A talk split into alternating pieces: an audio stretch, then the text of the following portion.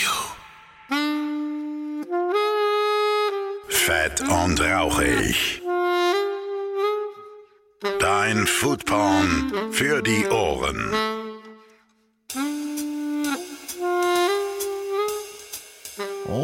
Damit ein herzliches Willkommen zurück zu einer neuen Ausgabe von eurem Lieblingsfood-Podcast Fett und Rauchig über das Thema Essen, Trinken, Genuss und allem, was sonst noch damit zu tun hat. Für alle, die es in den äh, letzten drei Wochen vergessen haben, ich bin Phil Klausen und ich moderiere diesen Podcast, um euch interessante Sachen zu zeigen, die mit Essen und Trinken und so weiter zu tun haben. Und deswegen war ich schon wieder unterwegs, liebe Freunde. Ich habe mich aus Nürnberg wieder rausgewagt und bin etwas weiter weggegangen, um äh, euch Folgendes zu zeigen, also zu, zu, zu hören, zu, zu, was sagt man eigentlich im Podcast, äh, um euch kulinarisches Futter für eure Ohren zu bringen. So, wo war ich? Ich war in Regensburg. Bei wem war ich? Ich war bei Anton Schmaus. Wer ist das? Ein Koch, aber nicht irgendein Koch, liebe Freunde. Ich, ich schaff euch ja nur die feinste Prominenz hier ran. Anton Schmaus ist Sternekoch, Besitzer von drei Restaurants, einem Café und weil sein Terminkalender ja noch nicht voll genug ist, bekocht dieser Mann die deutsche Nationalmannschaft. Holla die Waldfee. Da ist einiges los, aber ich dachte mir, bevor ich äh, mit dem guten Anton Schmaus noch ein Interview mache, in dem es nun um die Nationalmannschaft geht, ähm, habe ich mir gedacht, wir fokussieren uns dieses Mal ein bisschen auf ein anderes Thema, denn äh, mich persönlich hat sein neuester Laden ziemlich interessiert, nämlich das Aska. Das ist ein authentisch japanisches Sushi-Restaurant mit einem echten Sushi-Meister. Leute, lasst euch das auf der Zunge zergehen, einem echten Sushi-Meister. Und jetzt kann ich leider kein Japanisch. Wenig, flüchtig, gar nicht. ich versuche ein bisschen anzugeben, nein. Äh, ganz wenige Brocken Japanisch kann ich nur. Und ja, mein Englisch ist okay, eigentlich ganz gut. Aber ne, wenn ich jetzt euch hier einen kompletten englischen Podcast mache, auch nicht so richtig geil. Und eigentlich wollte ich mich doch mit Anton Schmaus unterhalten, ne? Aber der Herr Sugimoto, wie er heißt, äh, hat uns wenigstens einen kleinen Oton noch da gelassen, was nämlich Sushi für ihn bedeutet. Hört mal hin. Und das heißt so viel wie Sushi ist ein täglicher Teil meines Lebens. So habe ich es verstanden. Es ist mein, es ist Teil meines Lebens. Es ist Teil meines Lebens. Ja, so würde ich es übersetzen. Ja, weil es wirklich so ist. Wie gesagt, ein, ein Sushi-Meister, der lernt halt nicht mal eben ein, zwei Jährchen oder ne, drei oder vier oder zehn. Einfach mal so 18 Jahre vielleicht. Und äh, bei ihm geht's auch, das, da sprechen wir dann auch im Podcast gleich drüber, sich auch, da, es, es geht ihm darum, dass er sich halt einfach jeden Tag ein bisschen verbessern kann, ne? noch besser wird. Und, und, und ne, wenn du jeden Tag machst, dann wirst du halt auch jeden Tag besser. Und das ist eine wirklich fantastische Philosophie. Und das fließt alles eben in dieses Restaurant Aska mit ein. Und liebe Freunde, das ist einzigartig in Deutschland. Also das, so auf diesem, auf diesem Level, ne? diese, diese Art von Restaurant, die, ich weiß nicht, findet man kein zweites Mal, glaube ich. Das Restaurant hat nur zehn Sitzplätze. Es ist sehr, sehr, sehr, sehr dunkel. Man, man ist wirklich so richtig, ja, ja, abgeschottet vom Rest der Welt und genießt da ein vollwertiges Menü. Das, das kostet auch den einen oder anderen Taler, sage ich euch gleich. also, wenn ihr, wenn ihr euch dafür entscheidet. Aber ich glaube, das, wie gesagt, lohnt sich. Wie gesagt, es ist einzigartig in Deutschland. Und äh, dann kann man sich da voll und ganz auf diese Experience einlassen. Und jetzt allein der Talk, den ich jetzt mit Anton Schmaus hatte über dieses Thema, wie anders wir das in Deutschland auch wahrnehmen. Also ihr, ihr merkt, ich bin immer noch völlig äh, begeistert und weggeblasen. Also äh, es ist echt äh, ein, ein, ein irres, geiles Thema und da ist so viel möglich. Und ich habe es im Podcast auch gesagt, aber ich glaube, wir haben einfach hier in Deutschland recht wenig Ahnung von richtig gutem Sushi und äh, jetzt bekommt ihr sozusagen mal einen kleinen Einblick dadurch. Wir sprechen natürlich auch über äh, den Werdegang von Anton Schmaus und natürlich quatschen wir auch ein bisschen über die Nationalmannschaft, Leute. Ja, ich lasse euch doch nicht hängen, ja, keine Sorge. So, das hat auf jeden Fall großen Spaß gemacht. Ich wünsche euch dabei jetzt viel Spaß beim Hören und ja, los geht's. Und da bin ich auch schon mitten im Asker und mir sitzt gegenüber Anton Schmaus. Wunderschönen guten Tag. Servus. Schön, dass du mich hier äh, reinlässt in die, in die, äh, ja, in dieses dunkle äh, Restaurant. Es ist sehr, sehr, sehr viel schwarz, sehr viel weiß. Das ist auch, das ist ein ungewöhnlicher Anblick tatsächlich. Ja, also ähm, ganz klar, das ist der Kontrast auch äh, zum hellen Sturstart. Also wir sind ja auf einer Ebene Mhm, genau. und äh, Sturstart ist natürlich sehr hell, sehr lichtdurchflutet und ähm, Aska ist, soll einfach genau das Gegenteil sein. A- Aska habe ich gelesen, äh, ist ja das äh, schwedische Wort für äh, Asche. Genau, die Asche und daher auch natürlich, das war so ein bisschen wie soll ich sagen, die sprachliche Ergänzung zu dem, äh, zu dem Interior Design. Mhm, genau, ne? weil gegenüber hast du eben gerade gesagt, das Storstadt, das ist ja dann auch so dein Flaggschiff eigentlich, kann man sagen. Äh, auch äh, schwedischer Name. Äh, was heißt Storstadt dann eigentlich nochmal? Ähm, also Sturstadt. Sturstadt, äh, du bist ja kein Schwede. Ja, darum, aber, äh, mein Schwedisch total eingerostet. Genau. aber ich muss das immer richtig sagen, weil meine Frau Schwedin ist und wenn ich es dann nicht richtig sage, kriege ich eins am Deckel. Mhm. Ähm, also das heißt, steht für Großstadt. Ah, okay. Also auch für Regensburg halt. Regensburg, ja, ja, Regensburg. ja, wir haben im Vorgespräch gerade schon gesagt, dass Regensburg die viertgrößte Stadt Bayerns ist und ich mich schon beschwert habe, dass Nürnberg so klein ist, sozusagen. Aber äh, Regensburg ist eine wunderschöne Stadt. Äh, mein Kollege Fabio sagt immer gerne, es ist seine Lieblingsstadt in Bayern. Ähm, du bist ja auch, äh, obwohl du in der Welt sehr viel rumgekommen bist, also in der, auf deinen Stationen habe ich gelesen, New York, äh, ne, dann eben Stockholm, wo deswegen der schwedische Einschlag kommt, und bist aber zurück nach Regensburg gekommen. Ja, also ähm, das war auch ein bisschen zufällig eigentlich, aber ähm, nichtsdestotrotz was oder ist es einfach ein super Standort für mich und äh, ist eigentlich genau die richtige Größe. Also München hat mich nie gereizt. Äh, in Regensburg habe ich Zivi gemacht und irgendwie bin ich dann hier wieder gelandet ähm, und äh, perfekt. Also jetzt für mich absolut perfekt ja, Regensburg, wie gesagt, wunderschöne Stadt. Wir, wir saßen gerade unten an der Donau und haben uns äh, leckere Bratwürste reingezogen und äh, haben die, die Kulisse genossen, also der Dom, das ist halt, wir sind hier ja auch äh, in der super Location hier, das, das, äh, das Aska und das Storstadt liegen ja direkt in der Nähe vom Dom und ihr habt auch eine Terrasse, glaube ich, habe ich gesehen. Ja, sogar zwei. Zwei. Also im Prinzip eine mit Blick auf ähm, die, ähm, die eigentliche Altstadt, also Stadt am Hof und die andere mit Blick auf den Dom beziehungsweise auf den goldenen Turm auf der anderen Seite. Wunderschön. Also da kann man auf jeden Fall nicht meckern. Ja. Ähm, jetzt äh, für die Leute, die es, es, nicht, also die es fertig kriegen, dich nicht zu kennen, ja, weil wir müssen mal ein bisschen zusammenfassen, was du alles so gemacht hast. Du bist jetzt ein Koch in der 14. Generation. Also du, ihr seid eine Gastronomenfamilie. Ja, also ich wäre praktisch die 14. Generation gewesen, die das Hotel übernehmen hätte sollen. Aha. So. Also viel konjunktiv. Ich habe es dann nicht gemacht. Äh, ähm, ich habe es dann aus, aus verschiedenen Gründen nicht gemacht. Aber tatsächlich, also bei uns in der Familie waren eigentlich alle Gastronomen bzw. Köche. Also mein Vater äh, war Koch, äh, meine Großmutter war Köchin und davor auch. Also es war immer alles mit Gastronomie zu tun gehabt. Mhm, genau. Und du hast dann aber beschlossen, so okay, ich, ich muss ein bisschen äh, aus dem Kreis so ein bisschen auch nach, raussteigen, äh, ein bisschen dein eigenes Ding machen erstmal, oder? Naja, das war, ich glaube, das hat sich dann einfach ergeben mit der Zeit. Ursprünglich war schon der Gedanke, man geht auf jeden Fall heim, übernimmt den elterlichen Betrieb dann geht man immer weiter raus in die Welt, macht mehr Sachen, sieht mehr und dann wird es natürlich immer schwieriger, wird der Weg zurück immer schwieriger und auch immer, wie soll ich denn sagen, immer unvorstellbarer, dass man dann wirklich sagt, okay, ich gehe jetzt aus New York heim oder aus Stockholm heim und mache dann im Bayerischen Wald weiter oder fange mhm. dort nochmal neu an. Und ähm, das hat dann das hat das Ganze einfach, hat sich dann so ent entwickelt und das war dann eigentlich relativ schnell klar, dass der Weg zurück nimmer, nimmer der richtige ist. Okay. Aber äh, also in Stockholm dann hast du dann quasi so ein bisschen die, die Freiheit auch geschmeckt. Wie kam es dazu, dass du nach Stockholm gegangen bist? Ah, also ich habe auch ähm, nach, nach der Lehre war für mich klar, dass ich nicht mehr in Deutschland bleiben will, sondern dass ich mir was anderes anschauen will.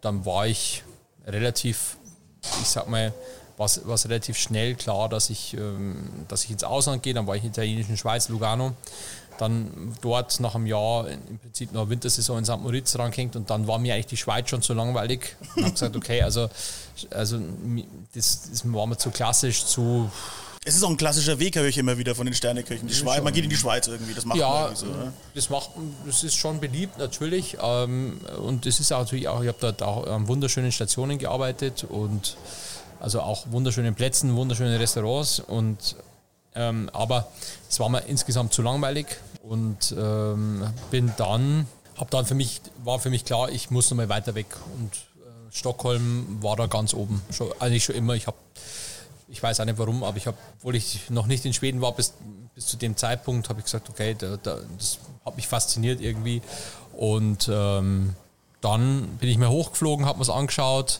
habe mich dort beworben und die haben mich genommen und so ging es dann weiter. Das war das äh, F12, habe ich gelesen. F12, genau. Was ist das für ein Laden? Gibt es leider nicht mehr. Ah, ähm, war damals der hottest shit in town. Also, aber, aber wirklich auch, ich würde auch sagen, mit in Europa, also eins der spannendsten Lokale äh, damals einfach auch von der ganzen, äh, vom Ambiente her, von dem, was sie, was sie präsentiert haben, was sie gekocht haben, wie sie es gekocht haben. Ähm, äh, auch die Größe des Restaurants war auch äh, für also eher amerikanisch angehaucht, also von Ah, so richtig groß, ja? ein richtig großes Restaurant. Also das war auch ultra fordernd für mich, hat mich wahnsinnig ähm, ans Limit gebracht die ersten paar Monate, ähm, muss man schon auch sagen. Äh, aber was, hast, was hast du da gekocht? ja, am Anfang äh, zuerst gab man schon Patisserie und dann haben die aber gemerkt, okay, das liegt mir vielleicht nicht so. Oder das war für mich, der Sprung war einfach komisch, weil man hat ja, in Deutschland ist man gewohnt, auf dem Posten zu arbeiten. Ja. Oder ähm, in der Schweiz auch. Und dort war es einfach so, okay, du, du machst eben, du bist für Gerichte zuständig. Und das heißt aber auch, du bist vom Scratch weg für alles zuständig. Wenn- Und dann auch für Schicken. Und du musst Allrounder dann, einfach, Du ja. musst dann einfach 120 Gerichte, also 120 Essen äh, und das dann auch in einer extrem schnellen Taktung, ähm, weil es einfach Großstadt ist. Das ist Mhm. was anderes. Also äh, London, New York, Stockholm, das ist einfach anderes Tempo. Hier ist man gemütlich. Ähm, das war einfach ein, ein Lifestyle-Laden. Da ist es knackig runtergegangen. Wir haben zweieinhalb Sitzungen gemacht am Abend. Okay. Und also da, da war einfach keine Gnade und das war schon auch äh, also richtig Feindein und aber halt ganz anders, als ich es gewohnt war. Wir, du hattest keine, keine Luft zwischen den Gästen, sondern du Okay. musstest einfach, Einfach. die ersten kommen um fünf, dann wird, die- wird gewechselt um dann hast du um sieben die nächsten, dann musst du aber schon zwischen, dann schickst du praktisch die ersten Desserts schon mit den Vorspeisen und so, das musst du dann auch, das musst du dann auch rauskriegen. Also das ist natürlich schon, das war die große Umstellung. Ja, kann ich mir vorstellen. Ist witzig, äh, äh, mein, mein letzter Gast, äh, der, der Koch war hier, der Fabian Denninger, auch ein Stern aus, äh, aus Nürnberg, aus der Entenstube. Der hat auch in Stockholm gelernt, der war dann dem Eishotel. Ah, ja, ja. Auch eine abgefahrene Nummer eigentlich. Ja. Ja, stimmt, das habe ich gehört, ja. Siehst du mal, ja, ihr Sterneköche kennt euch ja sowieso wahrscheinlich alle untereinander. Es gibt ja so viele von euch, aber es ist irgendwie so eine kleine Familie immer noch so ein bisschen. Obwohl, Ja, schon. Also man natürlich jetzt so aus der nächsten Region kennt man natürlich auch den einen oder anderen. Den Fabian kenne ich sogar auch, ja. Also äh, darum. Siehst du mir, es ist ja nicht so weit. Wir, wir sind ja jetzt Ja. gerade mal in Nürnberg, Regensburg, das ist eine Stunde ungefähr. Das ist alles relativ äh, nah beieinander.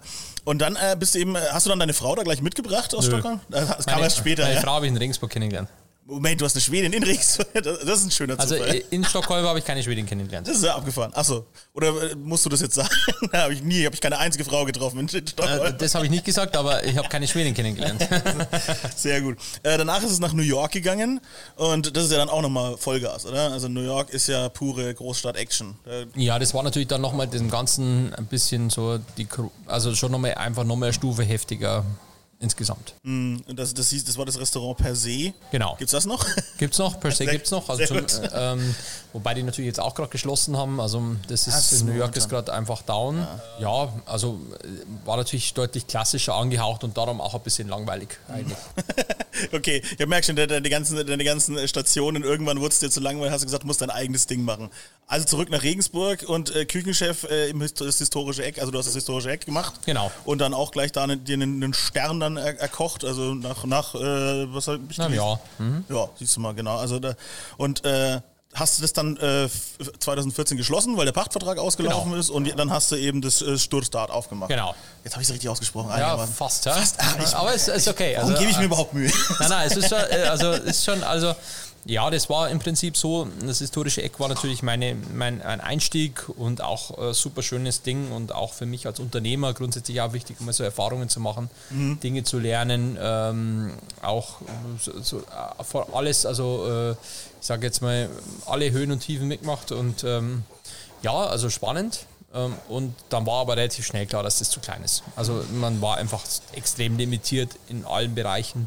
Küche zu alt, zu klein, ähm, der Gastraum äh, zu klein, also kein Freisitz ähm, macht natürlich die Sache unheimlich kompliziert. Äh, man konnte keine Veranstaltungen machen ähm, und darum war es für mich eigentlich klar, okay, also das ist jetzt der Einstieg und mehr ist einfach nicht drin. Mhm, Genau, und dann ist es eigentlich ganz dir gelegen gekommen, dass der Pachtvertrag ausgelaufen ist. Genau, also und dann hast du gesagt, jetzt kannst du hier dein eigenes Ding machen. Ja, deinen ganzen, Also äh, hier oben hatte ich halt dann zum ersten Mal die Gelegenheit, mein, meine eigenen Ideen auch umzusetzen und auch zu sagen, okay, ähm, ich habe mir da herum jetzt schon einfach ein Restaurant gebaut, das ich, also ich hatte dann auch, ähm, habe mir dann Architekten dazu genommen und so weiter und habe dann einfach gesagt, okay, das ist meine Vision von einem Restaurant, so muss das aussehen.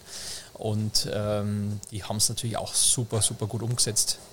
Und ähm, daraus ist ein zeitlos schönes Restaurant geworden. Und äh, Das ist da bin ich, äh, einfach schön. Ja. ja, bin ich einfach sehr glücklich damit. Ja, wunderbar. Und da hast du dann auch dann äh, relativ zügig, also noch im Jahr der Eröffnung dir gleich Ja. den Stern geholt, ne? Aber das ist ja dann irgendwie so, Das war eigentlich, ja- also genau, hast du ja eigentlich das Konzept weitergetragen. Genau, ne? also im Prinzip ich, bin ich also nicht davon ausgegangen, aber ich habe halt auch, mein Team war ja auch äh, stabil, also ich bin mit dem gleichen Team umgezogen, habe das Team noch ein bisschen aufgestockt und wir haben dann eigentlich auch vom ersten Tag an besser gekocht, als wir vorher gekocht haben und darum würde ich jetzt einfach mal sagen, war das schon äh, absolut gerechtfertigt auch, dass wir den Stern dann wieder, wieder bekommen haben. Es ist ja immer ein, ein Prozess, der immer weitergeht Genau. und, und man, man äh, erfindet sich ja jedes Mal neu. Und das muss man ja auch in diesem, in diesem Bereich, in dieser, in dieser Küche. Ähm, und dann hast du äh, noch einen zweiten Laden aufgemacht, das Sticky Fingers. Also generell ist ja eigentlich auch so, ich diese Sterneküche, so schön es ist und so viel Spaß es auch macht, so sehr ist man natürlich auch irgendwo ein bisschen gefangen in so, in so vielleicht auch selbst auferlegten äh, Rahmenbedingungen. Es ist ja auch immer so, das ist, hängt- ist auch viel im Kopf passiert. Passiert ist, dass man so denkt, ja, das und das muss man, muss man erfüllen, damit die Gäste zufrieden sein. Und ich wollte eigentlich immer was richtig abgerotztes machen. Also einfach irgendwas, wo, wo ich ein bisschen drauf scheiße, was, äh, also in, in Anführungszeichen, äh, was so die Erwartungshaltung ist. Und ich wollte einfach was machen, was cool ist, was ein bisschen fetzt, was knallt, wo, wo, ich mir ja selber ein bisschen austoben kann. Also das habe ich dann auch gemacht. Ähm, so wie ich mir jetzt so, so ein Lokal vorstelle, wo ich auch jeden Tag reingehen würde. Oder, also das ist, glaube ich, auch so, das war auch so der, der Hintergedanke, ich möchte irgendwas, wo ich mich wohlfühle, wo ich, wo ich unkompliziert was essen kann, Ja. was sehr, sehr gut schmeckt, aber ich sage, und trotzdem einen hohen Anspruch hat, also gastronomischen Anspruch, sowohl von den Getränken als auch vom Essen. Genau, aber es ist trotzdem ein Kontrast Genau. zu, dem, zu dem, was davor ist. Also du, hast dann quasi beide Seiten auch so jetzt ein bisschen bedient in, die, in Regensburg. Ja. Haben die Leute aber auch von dir als Konzept so angenommen, ne? Oder? Es kann nicht immer jedem gefallen und muss es auch nicht. Also, Nein. und das ist, ähm, und das ist, glaube ich, schon ein Thema, äh, was uns jetzt begleitet über die, über die, über die Jahre, über die elf Jahre, wo ich jetzt selbstständig bin. Und auch im Sticky Finger so der Grund, die Baseline einfach ist. Und dann kam noch das Café Antoinette dazu, das hast, du, das hast du im Schloss St. Emmeram Bei der Fürstin, ja. Genau. Also da bist du auch mit dabei. Und im selben Jahr, wenn die Leute jetzt spätestens jetzt an dem Punkt noch nicht gewusst haben, wer, wer du bist, dann wurdest du Koch der deutschen Nationalmannschaft. Also dann ist nochmal richtig Pressefeuerwerk sozusagen. Ja, also es war irgendwie, hat sich damals ein bisschen alles so, ähm, wie soll ich sagen, nicht überspitzt, zugespitzt, sondern halt einfach Sticky Fingers war klar, ich mache irgend, also ich mache irgendwas. Mir war nach einem Jahr nicht langweilig da herum, aber ich habe gesagt, okay, das ist es nicht nur. Also das kann es nicht nur sein, sondern ich will schon auch noch was anderes machen, irgendwas, wo ich mir ein bisschen besser austoben kann, vielleicht in manchen Bereichen. Und ähm, tatsächlich war es dann auch so, das Café, das dann dazu kam, war einfach eine Gelegenheit, um auch nochmal äh, an einem anderen Standort in Regensburg präsent zu sein und auch äh, nochmal anderes Publikum auch anzusprechen. Äh, nebenbei ist es eine wunderschöne Location und auch so für Veranstaltungen kann man es einfach sehr schön nutzen. Darum war das für mich so eine strategische Entscheidung, auch sowas zu machen. Und äh, dann kam wirklich durch Zufall äh, die Anfrage von der Nationalmannschaft und ähm, das war, ja, sowas sagt man nicht ab. Nee. Also, nö. Auf gar keinen also, Fall, ja. Also, und, ähm, Es kam ist- auch überraschend, ne? Also du hast dich ja kam, nicht, hast dich dann nicht, ja. ja. ich habe mich da nicht beworben, sondern Ja. ich habe eigentlich mehr so im Scheiß mal äh, zum, ähm, äh, zum damaligen Physi äh, Physiotherapeuten der Nationalmannschaft gesagt, also die hat mich gefragt, hättest du da Interesse dran? Habe ich gesagt, ja klar, Logisch, äh, logisch. Also äh, ich habe aber nicht damit gerechnet, dass da wirklich was draus wird, bis dann Oliver Bierhoff bei mir angerufen hat. Und ähm, so ist es dann, hat sich das dann entwickelt und natürlich wusste man auch nicht, was daraus, also wie das dann, was, was da dran hängt. Also das hat man ja, konnte man ja auch so nicht irgendwie absehen, was das auch für Brett ist. Also die Nationalmannschaft, also auch für mich von der Arbeit, vom Workload her. Ähm, aber, ich, aber es ist äh, natürlich eine super schöne Aufgabe und wir sind ja auch gleich mit einem super Erfolg gestartet damals, 2017 den Confed Cup gewonnen. Ähm, und das war natürlich auch äh, cool dabei zu sein, also Ja. auch mit, mit sowas zu starten. Und dann geht man natürlich in so WM 2018 rein und sagt, das holen wir jetzt auch. Hat nicht geklappt. Es lag aber nicht an deinem Essen. Ne? Anscheinend nicht. Nein. Also glaube ich jetzt auch nicht, aber ähm, nicht Ich glaube, dem Koch gibt man als letztes die Schuld. Naja, das, Der hab- Trainer ist immer zuerst schuld oder sonst irgendwas. also, da, also ich habe schon damit gerechnet, eine Woche später habe ich immer noch jeden Tag in die Zeitung geschaut, ob nicht irgendeiner gesagt, das Essen war auch schuld oder so. Das ist natürlich wirklich was, wo man sagt, ähm, das, der, irgendwann wird ja dann alles rausgeholt und da, durch das, dass wir das so krass abgestunken sind, äh, ist es ja, äh, sucht man natürlich, graben die natürlich, wo, mhm. wo, ja, wo wer war noch unzufrieden, wo ist noch irgendwas nicht gelaufen und dann so habe ich wirklich jeden Tag gelesen und dann habe ich irgendwann war mir so ganz vernichtender Artikel in der Frankfurter Rundschau, aber da sind alle abgewatscht worden, nur die Küche nicht. Da haben wir gedacht, okay, das war's jetzt. Ja, die, die, Küche Gott sei Dank daneben nicht. Wäre auch das, wär auch das allerletzte, wenn es auf einmal hieß, ja irgendwie das, äh, der Salat war falsch, das Dressing hat nicht gepasst und so, deswegen sind ah, sie ja. langsamer gelaufen. Also, ja. Aber man kann schon viel machen. Das wollte ich eigentlich damit, da wollte ich eigentlich drauf hinaus. Man kann schon viel machen mit der Ernährung der Spieler, dass, dass sie eine gute Leistung bringen. Und das ist zumindest einer der wichtigsten Pfeiler, würde ich sagen, um, um das Team also, bei Laune zu halten auch. Äh, ganz sicher, das ist natürlich auch äh, ein, äh, ein, ein wichtiger Punkt, ist mit Sicherheit diese die paar Prozent noch ein bisschen zu mit, mit zu befeuern. Äh, am Ende des Tages äh, müssen die Jungs fit sein und äh, müssen taktisch gut eingestellt sein, müssen als Team funktionieren. Ähm, das sind natürlich immer die Grundpfeiler. Da habe ich jetzt relativ wenig, ähm, äh, wenig Einfluss drauf oder gar keinen. Was natürlich äh, was natürlich meine Aufgabe ist, ist so ein bisschen auch äh, für gute Stimmung zu sorgen, ähm, soziale Strukturen oder beziehungsweise das soziale Leben, das auch so zwischen den Trainings und so weiter ein bisschen mit mhm. zu gestalten. Und die, wenn die Jungs natürlich gerne äh, zum Essen kommen und sich gerne an den Tisch setzen, und dann ist es einfach immer gut. Essen ist ja was Emotionales ja, auch. Ne? Und ich habe gute Laune, wenn ich was Gutes gegessen habe. Und das ist meine Aufgabe. Ja. Also tatsächlich, äh, natürlich muss es gesund sein, aber ich, ich ist eigentlich wirklich hängt auch viel, äh, viel daran, dass man, dass die Jungs auch einen Ansprechpartner haben, manchmal so. Mhm der nicht der Trainer, nicht der Physio ist, sondern tatsächlich einfach irgend, irgend sowas dazwischen ist. Und äh, für das bin ich da. Genau, wunderbar. So, jetzt heißt, du hast deinen Werdegang durchgezogen, du warst, du warst äh, durch die, bist durch die ganze Welt gezogen. Wurde dir immer ein bisschen langweilig, habe ich gerade gemerkt. Dann hast du immer wieder versucht, was Neues anzufangen. Jetzt hast du dann, hast du dann drei Läden gehabt, dann bist du Koch der deutschen Nationalmannschaft und dann denkst du dir, ach komm, noch ein Laden. ich ich habe noch nicht genug zu tun, offensichtlich. Naja, also 2019 dann jetzt das Aska. Das war im, im Prinzip ja auch schon immer so, ist eigentlich nur eine Weiterentwicklung. Von, mhm. äh, das ist gar, ich würde jetzt nicht sagen mit ein neues Restaurant, sondern einfach ein neues Konzept, das wir dann implementiert haben. Stimmt, wir sind hier quasi, wie schon gesagt, auf gleicher Höhe. Genau. Entweder man geht nach links äh, oder man, nach rechts, ja genau. Also, aber, aber eigentlich war das, das schon immer klar, nachdem ich Sticky Fingers eröffnet habe, man muss wissen, bevor hier Aska war, war vorher eine Bar. Mhm. Also war es Durchstadt praktisch mit der Bar. Und ähm, wir haben dann, am Anfang haben wir äh, extrem cocktailmäßig waren wir da unterwegs und haben so ein bisschen die Barkultur auch nach Regensburg gebracht. Also so internationale Barkultur, wo ich sage, okay, mal richtig gute Drinks, richtig guter Sprit. Also mhm. einfach so dieses Niveau massiv nach oben geschossen äh, von den Cocktails und so weiter. Und ähm, das war natürlich dann schon ein, ähm, das war, hat super funktioniert. Dann wurde es aber eigentlich immer, immer, immer schlechter, so, so generell. Und ähm, dann habe ich eben Sticky Fingers gemacht, wo ich diese beiden Konzepte, also wo ich praktisch Spar zusammen mit Restaurant gepaart habe mhm. und äh, das auch als All-In-Paket gemacht habe. Und dann war praktisch diese Cocktailbar heroben überflüssig. Und darum war es damals schon klar, dass ich hier irgendwas mehr machen will oder wieder was, was Neues draus machen muss. Und ähm, das ist dann rausgekommen. Und was, also der, der, der Tresen war immer schon konzipiert, dass man auch mal essen kann dran. Also vorausblickend. Ja, auch für die Leute, für die Leute, wir sind ja ein Audiomedium, ja, die sehen ja gerade nicht. Also natürlich, wenn man auf den fantastischen Insta-Post von mir geht, dann sieht man ein bisschen was, aber äh, es ist eine sehr lange durchgezogene, komplett schwarze Bar. Äh, es hängen hier, hallo, hier, man hört auch ein bisschen Flaschen, äh, es, es, hängen vereinzelte Glühbirnen äh, hier. Es ist alles sehr, wie ich schon sagte am Anfang, sehr dunkel, alles im Schwarz-Weiß gehalten. Ähm, und, und jetzt sitzt du noch im Putzlicht. Jetzt sitze ich noch im Putzlicht, das kommt auch noch dazu. Ja.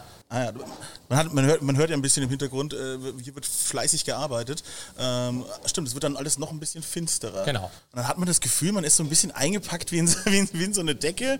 Und dann, hier sind ja nur noch nur zehn Sitzplätze. Ja. Und dann bekommt man hier das Menü, das Sushi-Menü. Genau. Also ich, also ich interpretiere das jetzt mal. Ja. ja äh, dann kann man sich ja wirklich voll und ganz auf das Essen konzentrieren. Das war wahrscheinlich auch ein bisschen so der Hintergrund. Ne? Also sich auf dieses Wesentliche reduzieren. Total. Also natürlich ist es ja auch die Aufgabe, ich sage jetzt mal, ähm, von meinem Sushi-Meister, vom, vom Herr Sugimoto, ähm, man, es geht ja auch um ihn. Es geht ja nicht als, mhm. um uns jetzt als, als Sterne-Restaurant, sondern es geht tatsächlich um seine Kunst, um das, was er macht und dafür er, braucht er Plattformen mhm. und die hat er eben da vorne und dann können die Leute zuschauen und selbst von hier, von den Sitzplätzen, wo wir jetzt gerade sitzen, kann man eigentlich sehr gut hinsehen.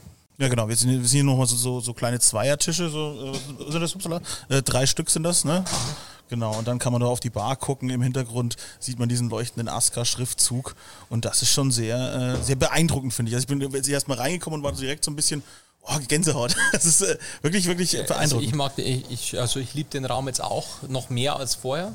Also ich habe es vorher auch gerne gemacht, die Bar, aber jetzt so, das ist natürlich schon nochmal schöner und es ist auch für mich ein bisschen edler jetzt. Und also insgesamt bin ich, äh, bin ich super happy. Jetzt haben wir gerade schon mit Herrn Sugimoto gesprochen, der war vorher in London. Mhm. Wie hast du ihn davon überzeugt, von London nach Regensburg zu ziehen? Ach ja, also generell sowas, äh, das war eigentlich so die Haupt, warum es so lange gedauert hat, auch dass ich was Neues mache hier war tatsächlich eigentlich, dass man. Ähm es ist schön, dass du sagst, wie das so lange gedauert hat. Andere Leute haben einfach einladen und sind damit, sind damit okay.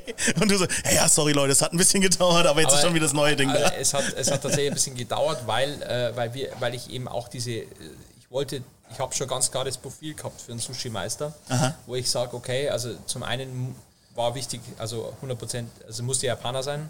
Das ist das eine. Das andere ist, ähm, natürlich wollte ich ein gewisses Alter haben, äh, weil ich einfach auch so Konstanz drin haben wollte und dann so jemand zu finden, äh, war gar nicht so einfach. Und als wir uns dann mal zum ersten Mal mal gesprochen haben via Skype und so, dann war das eigentlich äh, relativ lässig und dann habe ich zu ihm gesagt, also er soll jetzt einfach mit seiner Frau nach Regensburg kommen und sich das anschauen. Und dann sind die wirklich an einem beschissenen, äh, beschissenen Februartag, wo es nur geregnet hat und Nebel, nach Regensburg gekommen und meine Frau so, also wenn der Mann bei dir bei uns anfängt, dann, ähm, dann haben wir echt äh, großes Glück. Und da war, ähm, dann haben wir ihm haben wir versucht, dann war er drei, vier Tage hier und wir haben ihn vier Tage und haben ihm eigentlich die Stadt gezeigt und haben ihm das so, so schön wie möglich äh, verkauft, also verkauft ja. alles, äh, was wie es irgendwie möglich war und hatten dann zwischendrin immer so ein paar so Gespräche auch, wie ich mir sowas vorstellen würde und wir waren uns eigentlich, glaube ich, sehr sympathisch von Anfang an und, ähm, und dann ist er, hat er tatsächlich gesagt, er, er wird kommen.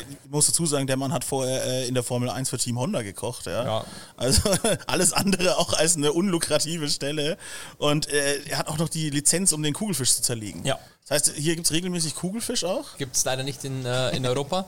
verboten, ähm, ja. Verboten. Ja. Ähm, er hat auch selber gesagt, also er findet es gar nicht so gut. also, also sagt, er, er, er, er wird schon, er wird schon machen, aber es ist, ähm, es ist jetzt nicht nicht der Superhit. Ja. Also ähm, sagt er. Also das ist natürlich auch wieder persönliches äh, Empfinden. Also ich selber habe noch keinen, aber es gibt, ich kenne ein paar Leute, die schon einen gegessen haben, die sagen auch alle, ja, ist okay, aber jetzt wird auch. Ich finde das Geschmack, ja, geschmacksneutrales Bitzeln auf ja. der Zunge ist es halt wohl, aber am Ende des Tages geschmacklich. Ja. Aber dir geht es ja wahrscheinlich eher auch um den Geschmack.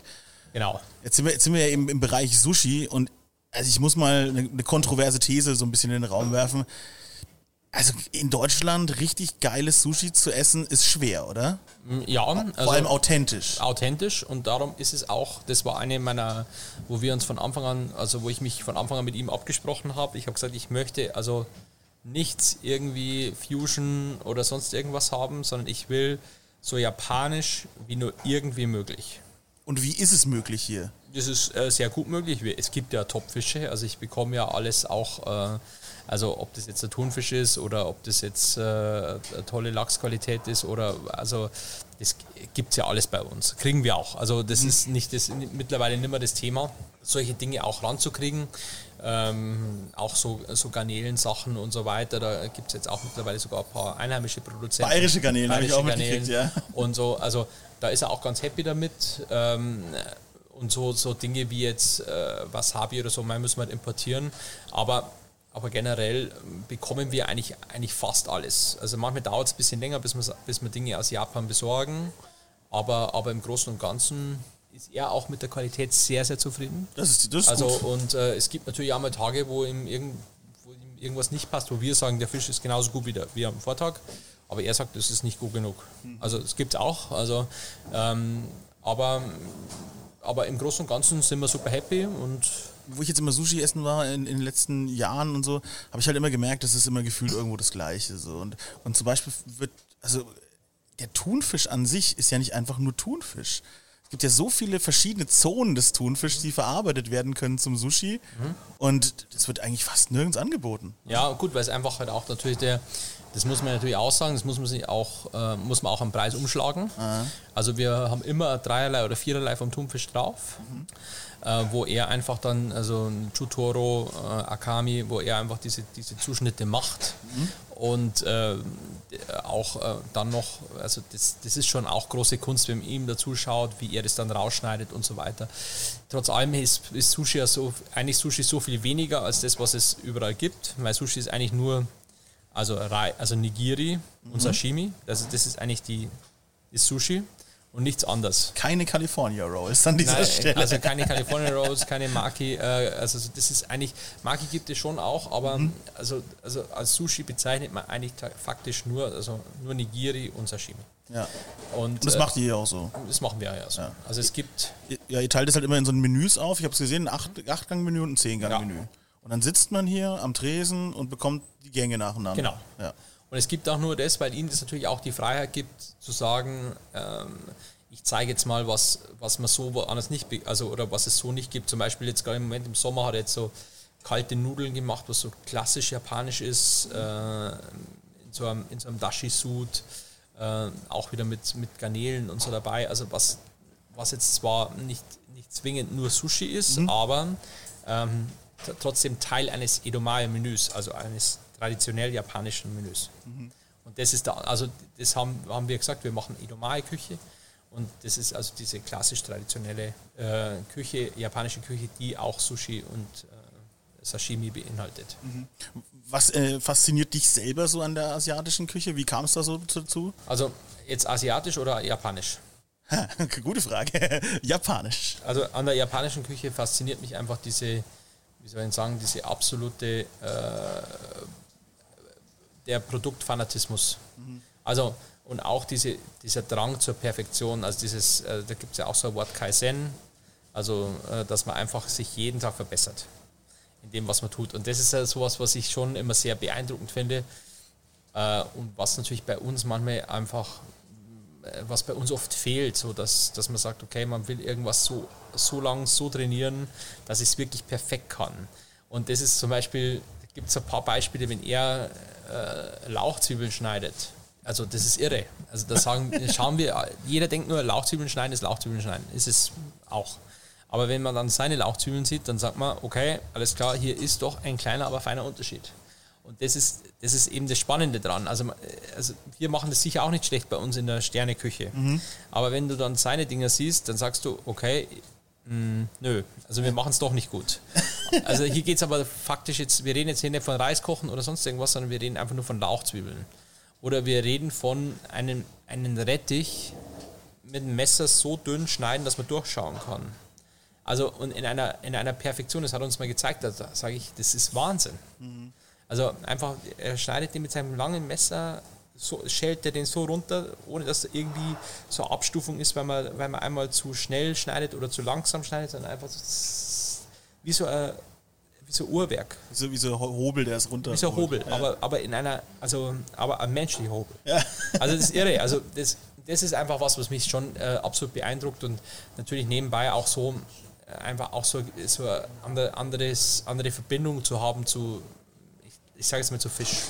Also was wir vielleicht oft gar nicht sehen oder was uns nicht auffällt, was er aber sieht, wo er sagt, okay, na, das gefällt mir nicht. Oder er ist schon zu alt, obwohl er jetzt für uns vollkommen okay scheint. Also das ist halt auch irgendwie der Gegensatz zu dem, wie wir aktuell auch in Europa so ein bisschen leben, weil wir, äh, weil du sagst, jeden Tag besser werden und es sich eben nicht leicht machen, sondern halt immer die Perfektion suchen und eigentlich äh, auch, das merkt man auch in den Küchen, muss man sagen, geht ja der Weg oft im Alltag oder auch in, in, in vielen der Gastronomie dahin, wie mache ich es mir möglichst leicht? Wie mache ich, und, und dieses, naja, es passt schon. Wann ist es halt so gerade gut genug, dass es raus kann, auch so ein bisschen. Natürlich nicht im Fine Dining, da ist es natürlich eine andere Kiste, aber ich, in, der, in der Gastronomie der Weg in Richtung Convenience und naja, da kann ich das Produkt ja auch einfach zukaufen und dann mache ich es mir leicht und hey, cool, die Kartoffeln kann ich ja schon geschnitten kaufen. So ein, so ein Quatsch halt. Ne? Ja, ja, klar, logisch. Das ist natürlich schon so ein bisschen, steht schon konträr zu, zu seiner Welt, ganz klar. Ähm, was ich natürlich auch, nicht bloß, das beobachte ich ja bei uns auch oft, also dass man dann schnell mal nachlässig wird oder sagt einfach, das, das ist auch, glaube ich, ganz menschlich, also es geht mir ja nicht anders, also dass man dann sagt, na ja, da muss man sich schon selber jeden Tag wieder in den Arsch treten und sagen, äh, ist das jetzt gut genug, was ich mache? Also, und das hat er, glaube ich, von Geburt an schon so mitbekommen. Also das ist, also das ist einfach andere Mentalität, eine andere Disziplin, eine anderes, andere Einstellung zu seinem Berufsleben auch. Also so, das ist irgendwie, also das ist auch voll spannend, das zu sehen. Also auch mit so jemandem zusammenarbeiten zu dürfen für uns als Team, äh, für meine Mitarbeiter, für meine Lehrlinge. Also ist es schon auch äh, eine grandiose Chance. Man, Absolut, muss, man ja. muss es halt auch nutzen. Ja, klar, klar, logisch. Also es ist wirklich, äh, wirklich faszinierend. Ähm, ist dann überhaupt Platz bei dieser Küche oder jetzt bei diesem, bei diesem Konzept für Experimente oder ist es wirklich äh, schon sehr aufs Wesentliche konzentriert? Keine, keine Experimente. Keine Experimente. Also er, äh, keine Kompromisse, alles muss perfekt sein. Keine, auch keine Kompromisse. Also er, er probiert schon hin und wieder mal was aus, wenn er irgendwas bekommt. Also mhm. er, also er erkundigt sich dann schon auch äh, bei meinem Küchenchef zum Beispiel und sagt, also könnte ich vielleicht das und das Produkt bekommen. Dann schauen wir, ob wir es bekommen, ob wir es in der Qualität bekommen, die gewünscht ist. Äh, wenn es ihm passt, nutzt es. Wenn nicht, dann sagt er, nimm mich nicht, weil es zu schlecht ist. Ähm, und dann probiert er auch mal was aus, wobei er probiert es ja nicht aus, sondern er weiß ja genau, wie es sein muss. Und er macht dann was draus. Also zum Beispiel aktuelles, ein aktuelles Beispiel ist das Segel. Er macht jetzt einen Gang mit Segel und einem äh, Dashi unten drunter auch. Also er macht keine Experimente, sondern das, was er macht, weiß er ganz genau, wie das, wie das sein muss, wie okay. das ausschauen muss. Und, aber ähm, also absolut auch auf allerhöchstem Niveau. Dann. Du hast gerade vorhin gesagt, also ihr habt echten Wasabi hier importiert aus Japan? Ja, klar. Du, du sagst ja klar. Und ich denke mir so, ich habe ihn noch nie live echten Wasabi gesehen und bin gerade so, muss mir dann später mal kurz zeigen. Nein, also, ähm, also generell, also auch so, das war auch für mich zum Beispiel neu. Also äh, wir haben ich habe ähm, am ersten Tag gleich mal falsch aufgehobelt, so mit der falschen Seite nach oben und so. Also, also da gibt es ja so viele auch Dinge, wo man denkt, naja, es ist eigentlich genauso. Nein, es ist nicht genauso. Er zeigt es ja dann, bis richtig gehört, dann denkst du, okay, alles klar. Ähm, der kleine, aber feine Unterschied wieder, auch beim Ingwer. Wir hatten ganz lang äh, die Thematik äh, mit dem Ingwer, den produziert er selber, legt er selbst ein. Und äh, er ist dann einfach, er war nicht zufrieden mit der Fasigkeit des Ingwers. Mhm. Und dann haben wir so lange Prinzip bei allen möglichen Lieferanten anfragen müssen, bis wir einen guten Ingwer bekommen haben, der weniger faserig ist, sodass man den auch gut als Sushi-Ingwer benutzen kann. Das heißt, ihr habt äh, ja auch eure ganzen Lieferanten äh, wirklich zum Äußersten getrieben, um perfekte Produkte herzubringen. Also in vielen Bereichen schon. Ja. Das muss, man, muss man tatsächlich sagen. Nochmal eine tolle Sache, dass er dann hier ist, dass er dann quasi nochmal noch mehr rauskitzelt, auch aus, aus, dem, aus der Umgebung.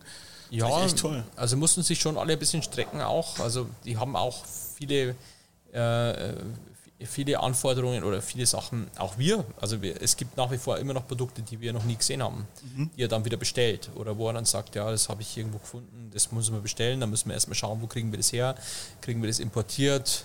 Ähm, also es gibt schon immer auch wieder viele Punkte, ähm, wo wir, äh, also wo wir auch dann wieder schauen müssen, gibt es es überhaupt? Super cool.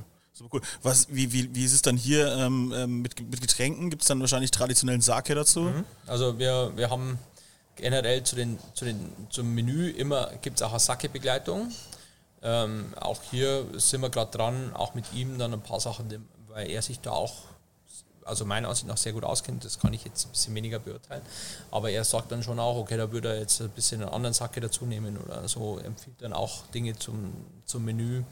Und ähm, ja, oder auch mal, die Japaner haben ja ganz andere Traditionen auch. Also man, man, trinkt ja zum Beispiel auch vor dem Sushi oft ein Bier.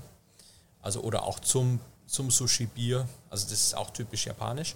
Ähm, äh, und nach dem, nach, dem, nach dem Sushi gibt man in Japan eigentlich kein Trinkgeld, sondern man trinkt, gibt dem Sushi-Meister einen Schnaps aus ja, Trinkgeld ist ja generell verpönt in Japan. Ja, also so weil das ist ja, bedeutet ja so viel, wie äh, dass du sagst, äh, ey, vielleicht noch mal ein bisschen Schulung, hier ist ein bisschen Geld, üb noch ein bisschen und dann wird es besser. So. Also es ist ja richtig beleidigend, habe ich mitgekriegt. Ja.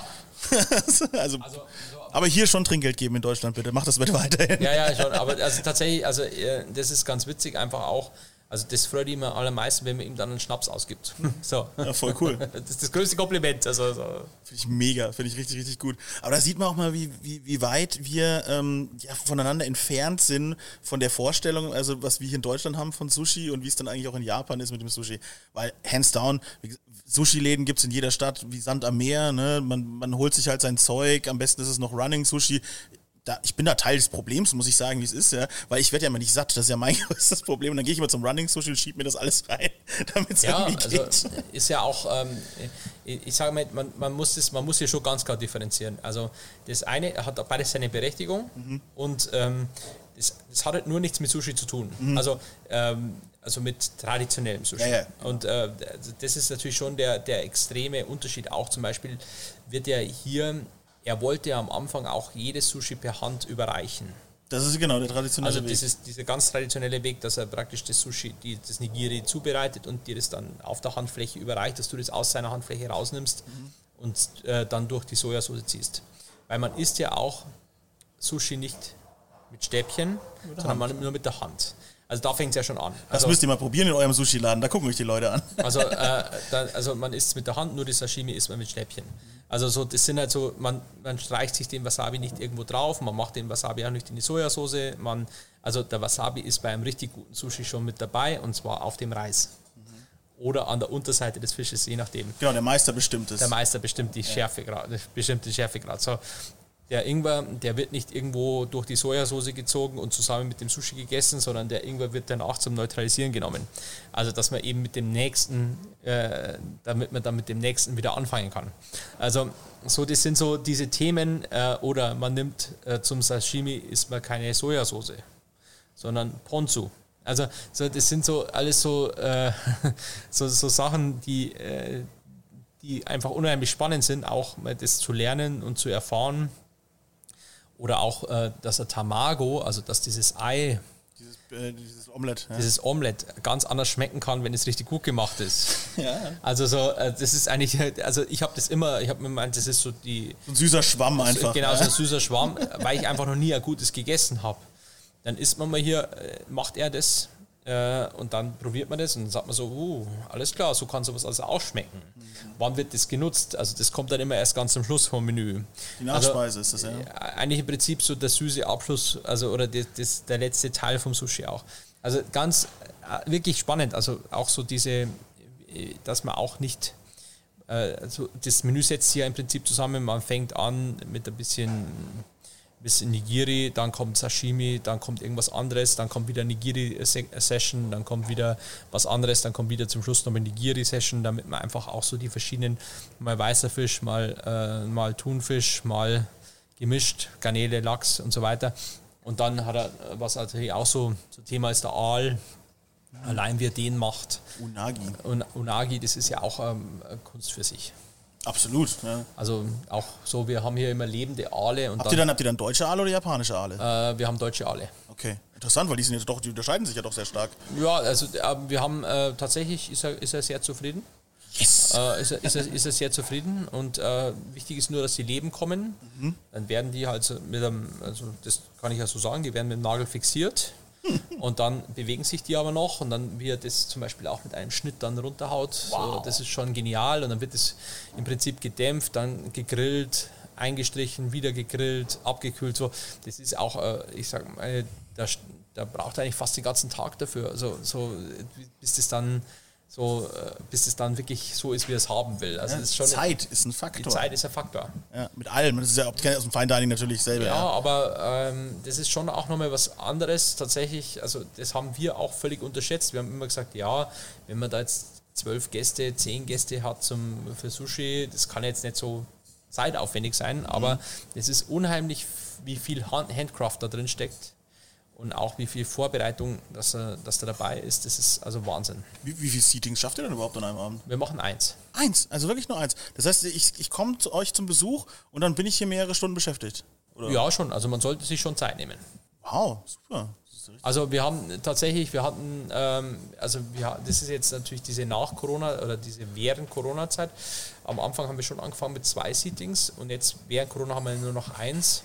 Ja, gut. Aber äh, wir sind tatsächlich am überlegen, wie wir es machen, jetzt wenn, wenn das wieder einigermaßen sich normalisieren sollte, äh, irgendwann, äh, wie wir dann vorgehen, weil, weil natürlich er auch viel mehr ich sag mal, Sachen machen kann, äh, die er vorher gar nicht gemacht hat, weil er gesagt hat, okay, er hat die Zeit nicht.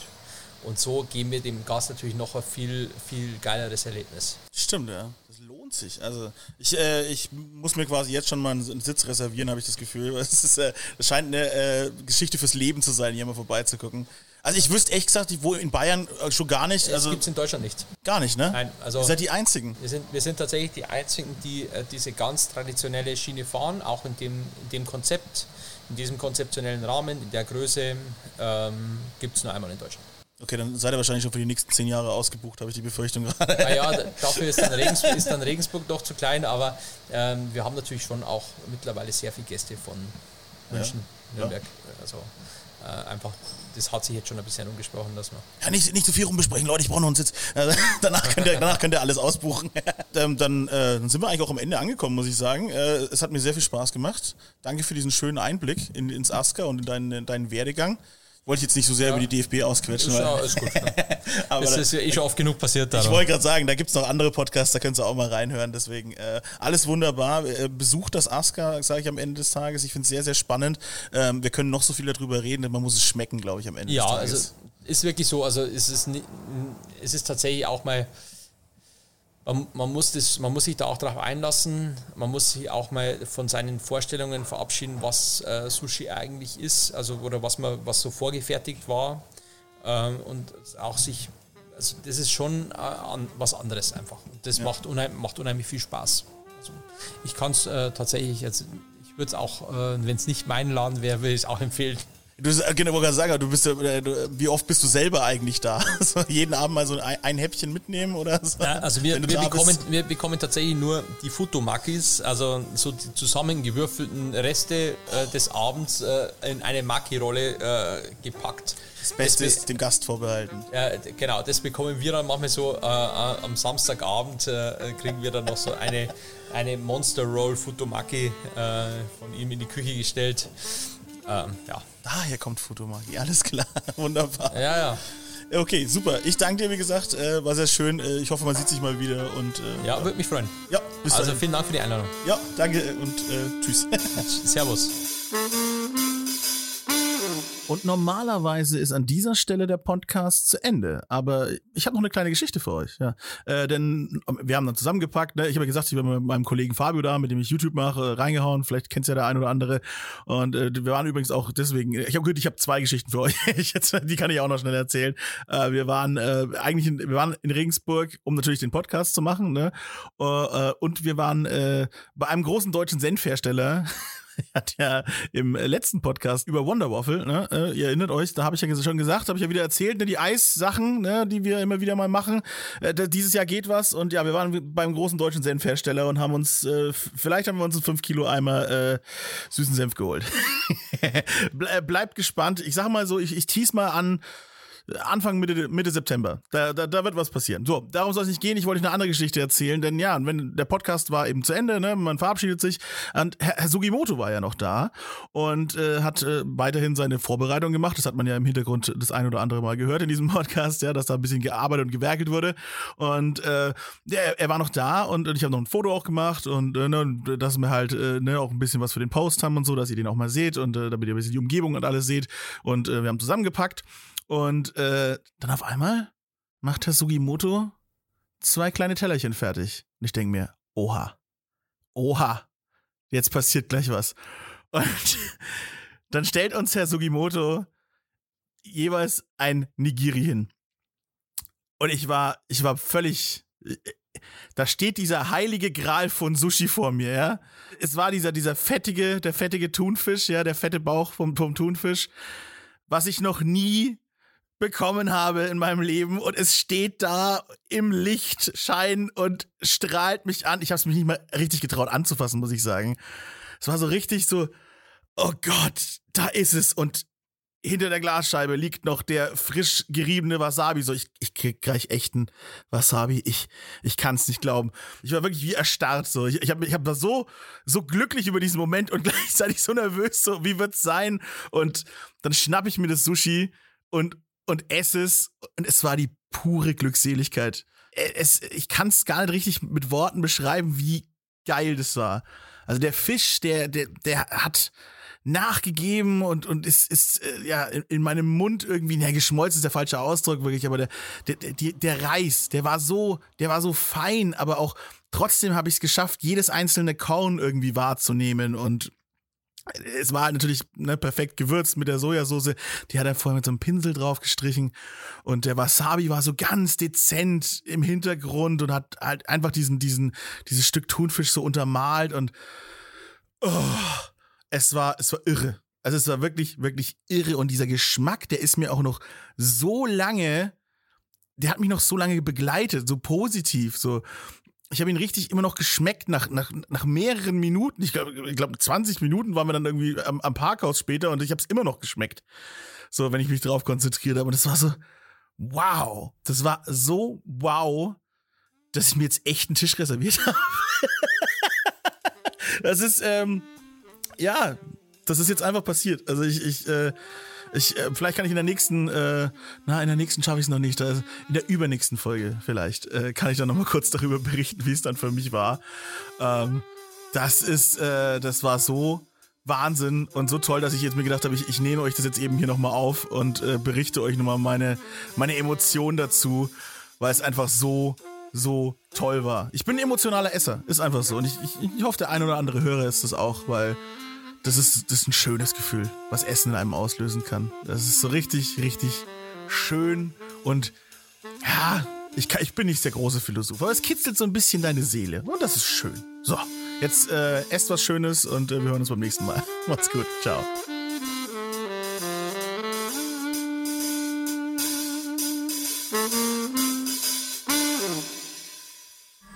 Alle Podcasts jetzt auf podyou.de, deine neue Podcast-Plattform. Podyou.